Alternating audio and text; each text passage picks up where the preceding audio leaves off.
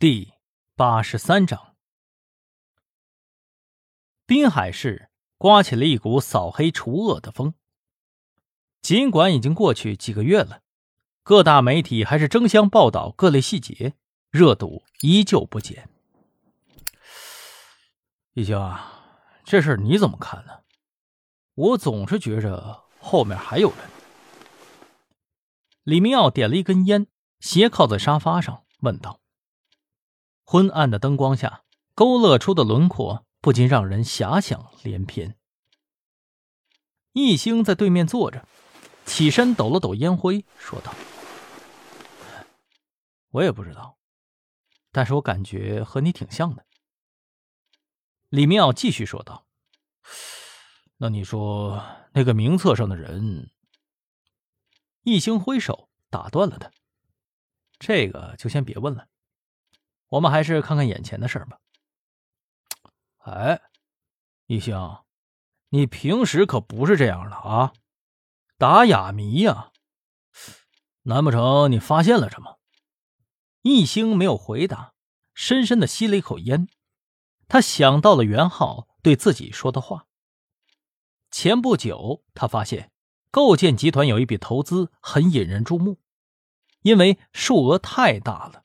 远远超出了被投资企业的经营需要。李明耀敲了敲茶几，问道：“哎哎哎，一星说呀，说话呢？这儿有什么直说，我可等不了啊！看你这表情，是不是事情不简单呢？”哟，怎么着，李大队长，你也研究起了心理学了？嗨，我这不是跟你混久了吗？哎呀，快说吧！我是个急性子，你也知道。一星笑了笑，把烟掐灭了，把袁浩和自己说的话都重复了一遍。啊，一星，你的意思是赵百康早就做打算了，是吗？他料到自己迟早有一天会被抓住，所以把大部分资金转移到了一个叫做什么金海公司的名下。你没骗我吧，李队？我会拿这种事儿跟你开玩笑吗？两个人都陷入了沉默。哎呦，一星，那你说这公司会不会是赵百康找人借的壳啊？就是为了避人耳目呗？一星摇了摇头，赵百康可没有那么蠢。这么大的资金流动，警察不可能不去管，所以排除了所有的可能之后，易星缓缓的说道：“这个公司应该和赵百康没有任何的关系，而且这个公司啊，总共也没几个人。其实我倒觉得这里挺奇怪的。李队，你想想啊，这家公司是做实业的，从开始开业到现在七八年了。”依然处于起步的状态，就几个人，不可疑吗？易星忽然想到了一件事儿，这家公司法人的名字好像很耳熟。哎哎，易星，你在念叨什么呢？啊，李队，您听说过汤斌吗？谁？汤斌？嗨，我还以为什么呢？他不就是那个名册上的一个人吗？怎么了？有什么联系吗？易星一拍脑袋，思路逐渐清晰了起来。他和赵百康有大额的资金往来，同时还是名册上的人，这就对了。他一定是下一个突破口。李队啊，那排查他们员工的活就交给你了，我去会一会这个汤斌。一星说着，起身就要走。